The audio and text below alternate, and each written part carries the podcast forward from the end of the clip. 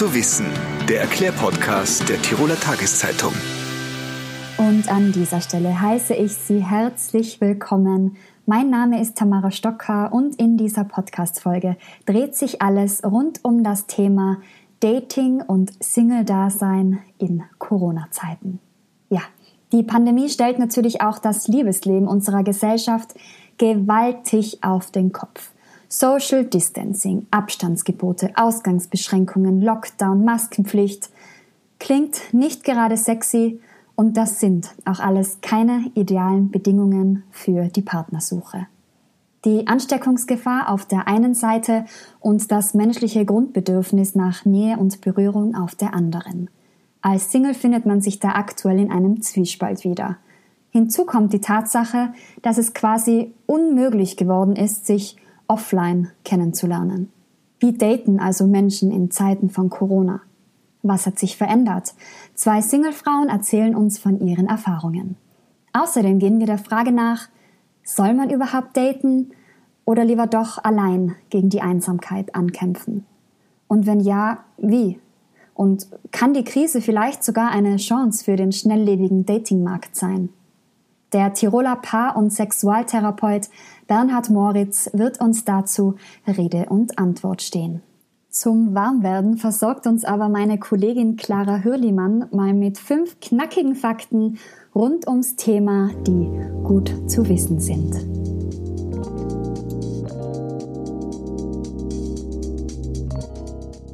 Bei einer Umfrage im Juli 2020 gab jeder vierte Befragte an, dass der Wunsch nach einem Partner gestiegen ist. Bei den Singles unter 30 waren es sogar 39 Prozent, die sich nun eine ernsthafte Beziehung wünschen. Daraus hat sich auch ein neuer Dating-Trend entwickelt. Beim sogenannten Apokalypsing geht es darum, sich so schnell wie möglich in eine ernste Beziehung zu stürzen, so als stehe eben die Apokalypse kurz bevor. Pandemiebedingt hat sich daher auch die Partnersuche vermehrt in den digitalen Raum verlagert. 12% der Singles, die vor Corona nur offline gesucht haben, sind jetzt online unterwegs. Und das unter anderem auf Tinder. Die Chatdauer verlängerte sich dort im Frühjahr 2020 um 25%.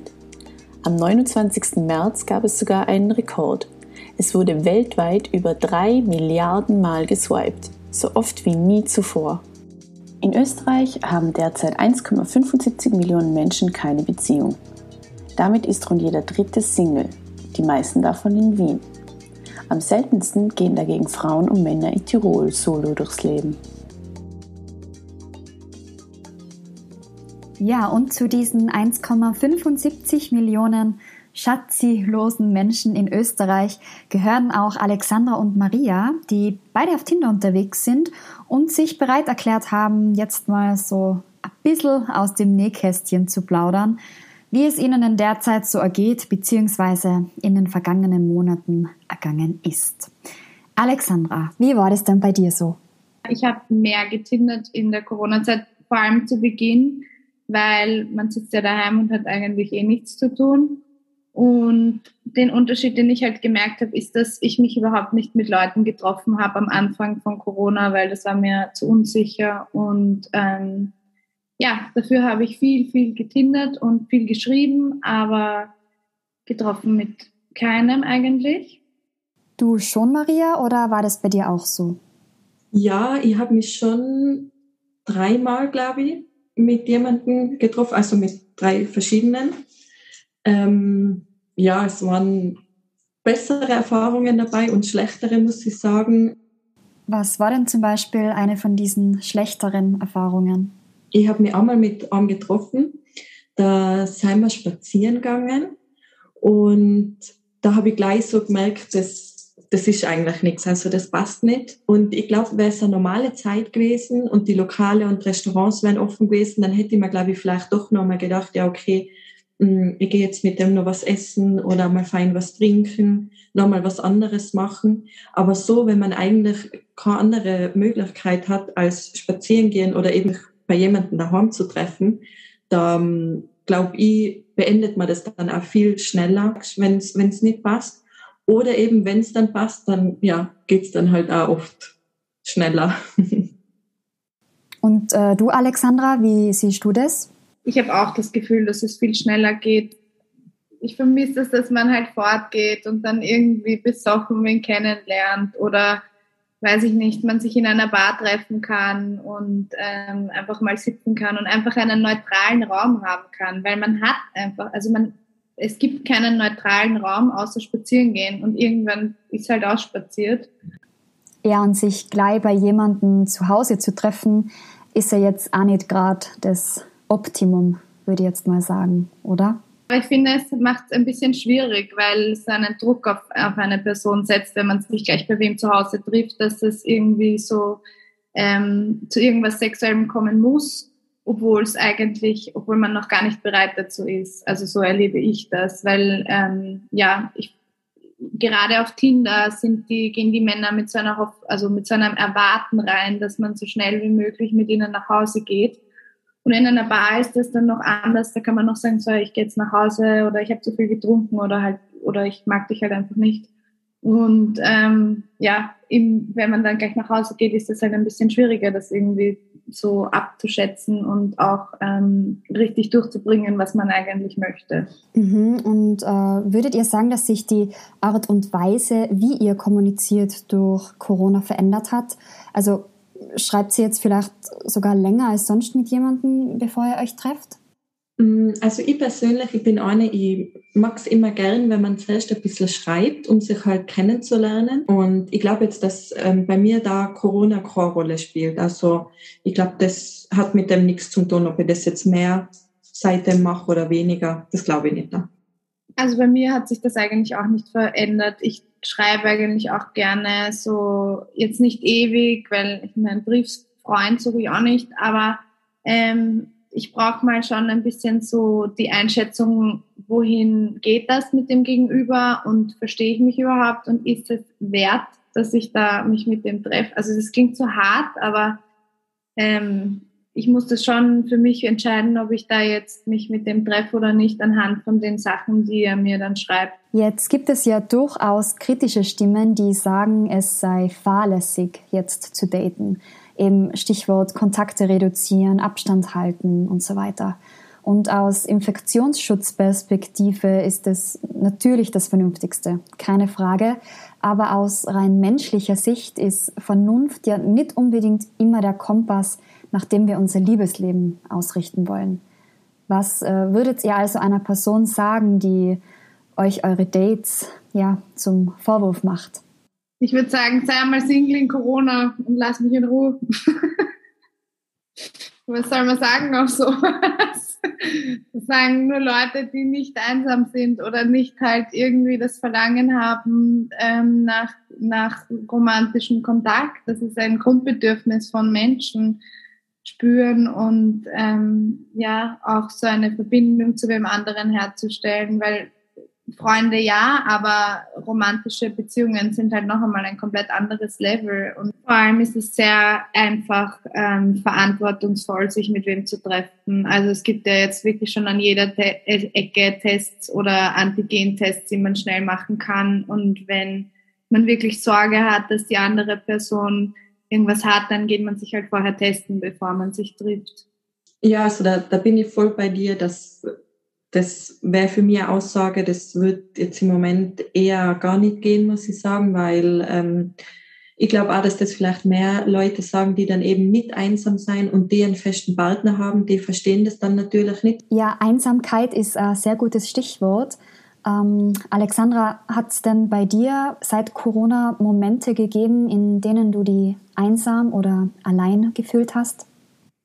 Also ich habe, wie das alles begonnen war, war ich alleine in Berlin und war sechs Wochen lang durchgehend alleine und ähm, war quasi isoliert. Und ich habe nach, ich glaube, vier Wochen oder so zum ersten Mal ähm, einen Freund draußen getroffen. Das hat sich angefühlt als, weiß nicht, sowas habe ich noch nie erlebt, dass ich den gesehen habe nach vier Wochen Isolation. Also das war schon ja, da fühlt man sich schon alleine. Also generell, ich, ähm, ich fühle mich öfters alleine. Ich habe so ein richtiges Verlangen, fremde Leute zu sehen. Ja, wie gesagt, ich habe im Sommer habe ich einen auch durch Tinder einen Spanier kennengelernt und ähm, mit dem sich eigentlich was entwickeln könnte. Und wenn ich den öfters sehen könnte, dann würde ich mich vielleicht auch nicht so alleine fühlen.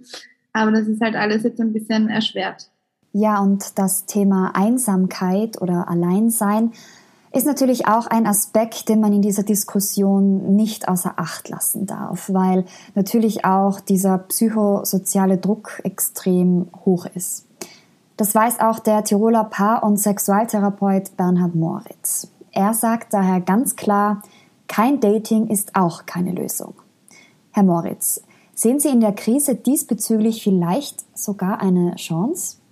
Vielleicht werden Datings auch durch Corona verbindlicher, weil ich vielleicht nicht die Möglichkeit habe, sie auf einem neutralen Boden kennenzulernen. Also ich fange vielleicht andere Formen des Kennenlernens an und das halte ich einfach auch für total wichtig. Ja, und so eine Rückbesinnung oder auf gut Tirolerisch gesagt mal einen Gang zurückschalten tut äh, der schnelllebigen und oft auch schnellliebigen Datinggesellschaft vielleicht einmal ganz gut weil ich habe irgendwie das Gefühl, durch dieses ständige Weiterswipen verlernen wir irgendwann komplett, uns auch mal zu entscheiden oder mal Qualität vor Quantität zu stellen.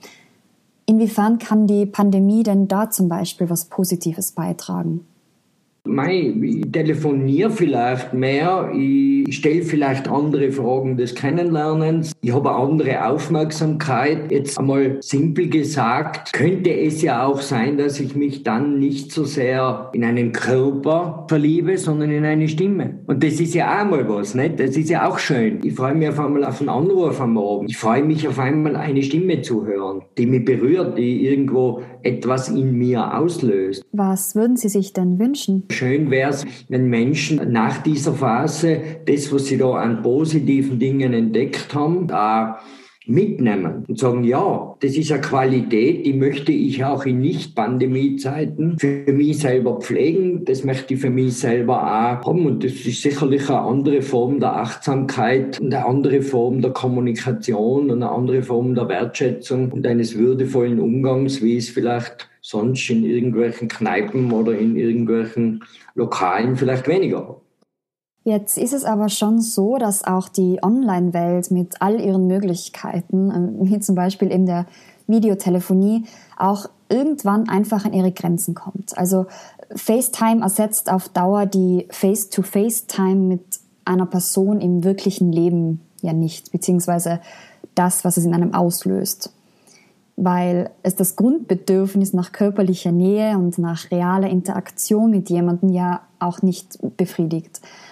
Kann ich mir denn diese notwendige Dosis an Berührung auch woanders holen?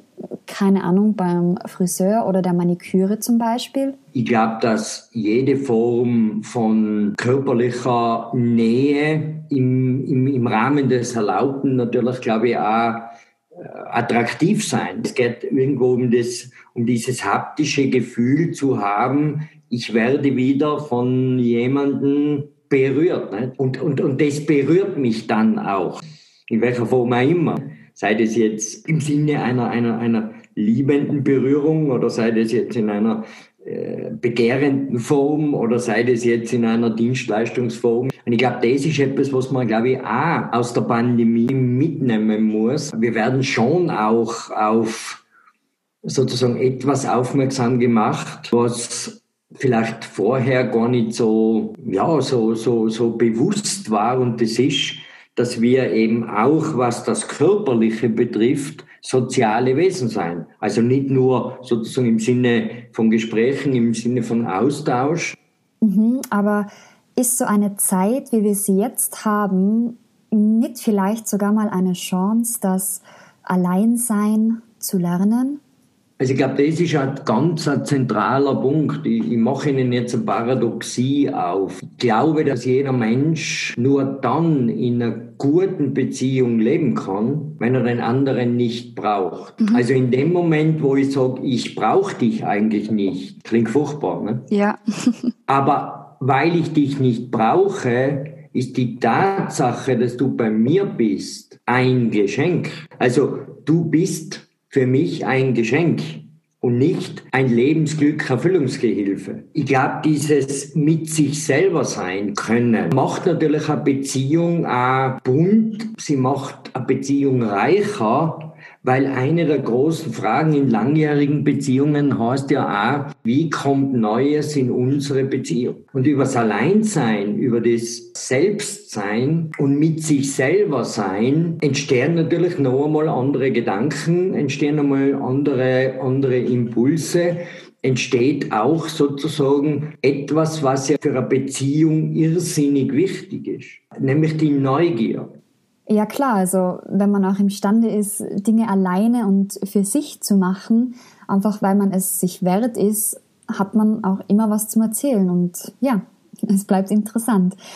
Äh, jetzt ist es aber auf der anderen Seite so, dass viele Menschen schlichtweg nicht allein sein können, weil sie es nie gelernt haben, beziehungsweise sich auch einfach die Zeit dafür mitnehmen. Ja, können tun sie schon, sie wollen es nicht. Und, das und wollen ist eine Entscheidung. Mhm. Also wenn, wenn Paare zu mir kommen und er sagt zum Beispiel, ich kann meine Frau nicht mehr umarmen, und so wie, können tust du schon, du hast zwar gesunde Hände, die Frage ist, ob du es willst. Und wollen ist ein Akt der Verantwortung, ob ich was will oder nicht. Und können ist irgendwas von außen. Ne? Mhm kann, ich kann dich nicht umarmen, ich kann dich nicht mehr lieben. Nein, nein, ich will nicht. Ne? Mhm, das heißt also, mit diesem ständigen Drang nach Gesellschaft ähm, tut man sich auf lange Sicht auch nichts Gutes. Wenn ich permanent jemanden brauche, dann ist es ja im Grunde genommen kein Bedürfnis, sondern ist es eine Bedürftigkeit. Und das ist ein ganz spannender Modus. Also wenn Sie halt ein Bedürfnis kommunizieren, dann gestehen Sie dem anderen eine Entscheidung zu. Wenn Sie halt etwas bedürftig kommunizieren, dann entsteht beim anderen das Gefühl eines Gnadenaktes. Was äh, meinen Sie damit genau? Haben Sie da vielleicht ein einfaches Beispiel?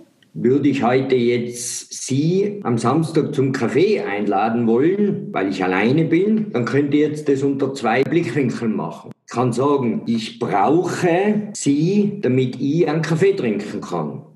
Also ist es eine Gnade, wenn Sie zu mir kommen, einen Kaffee zu trinken. Oder ich gehe her und sage, ich trinke am Samstagnachmittag gerne einen Kaffee und aus der freien Entscheidung, dass ich das gerne auch mit jemand anderen tue, lade ich Sie zu einem Kaffee ein. Sollten Sie diese Einladung annehmen, freue ich mich. Sollten Sie diese Einladung nicht annehmen, dann kann ich trotzdem alleine schön einen Kaffee trinken. Und an, anhand von dem simplen Beispiel kann man das, glaube ich, ganz gut, ganz gut auseinanderhalten. Weil im einen Fall fühle ich mich vielleicht einsam, ich fühle mich, ich habe sozusagen eine Bedürftigkeit und im anderen Fall ist es eine bewusste Entscheidung zu sagen, Nähe, soziale Kontakte in der Balance zu einem bewussten Selbstgestalten meines Lebens. Dann hätte jetzt noch eine abschließende Frage und zwar, was würden Sie denn jetzt Singles oder Menschen, die sich einsam fühlen oder Schwierigkeiten damit haben, allein zu sein, konkret raten? Ich würde Ihnen einmal so in Richtung äh, sie auf die Spur bringen, zu sagen, was hast du ein Verhältnis für dich selber? Also wenn du alles tust, nur um nach außen zu wirken. Also um wieder in einem sozialen Kontakt zu sein. Also was für sie hübsch anziehen, weil du ausgehst oder weil du dich mit anderen triffst. Dann würde ich hergehen und sagen, schau einmal, was ist deine Motivation und schau mehr auf die. Also gönn dir selber etwas. Und das sind Kleinigkeiten, nicht? Also ich kann auch mal hergehen und sagen, was hindert mich daran, in meinen eigenen vier Wänden mir dort etwas Gutes zu tun. Also ich beginne, mich selber zu schätzen. Und dann melden sich auch andere Anteile in mir, die sagen, Ma, sitz dir eine Viertelstunde auf die Terrasse, gönn dir die Zeit, genieß auch nicht. Das ist eine Seite.